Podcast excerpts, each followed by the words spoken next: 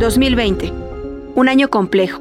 Podría ser a nivel mundial el año más difícil del siglo XXI que nos ha tocado sobrevivir.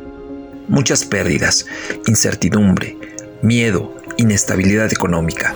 Pero también descubrimos la increíble capacidad del ser humano de reinventarse. En México, no todo ha sido catastrófico.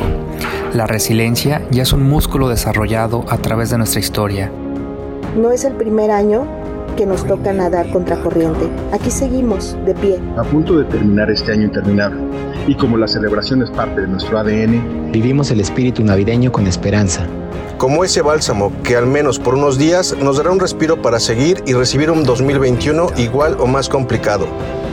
Estaremos listos para seguir dándole pelea. De Job. De Job. De Job. De Job. De Job. De Job. De Job. De Job. Les desea mucho amor, resiliencia y esperanza.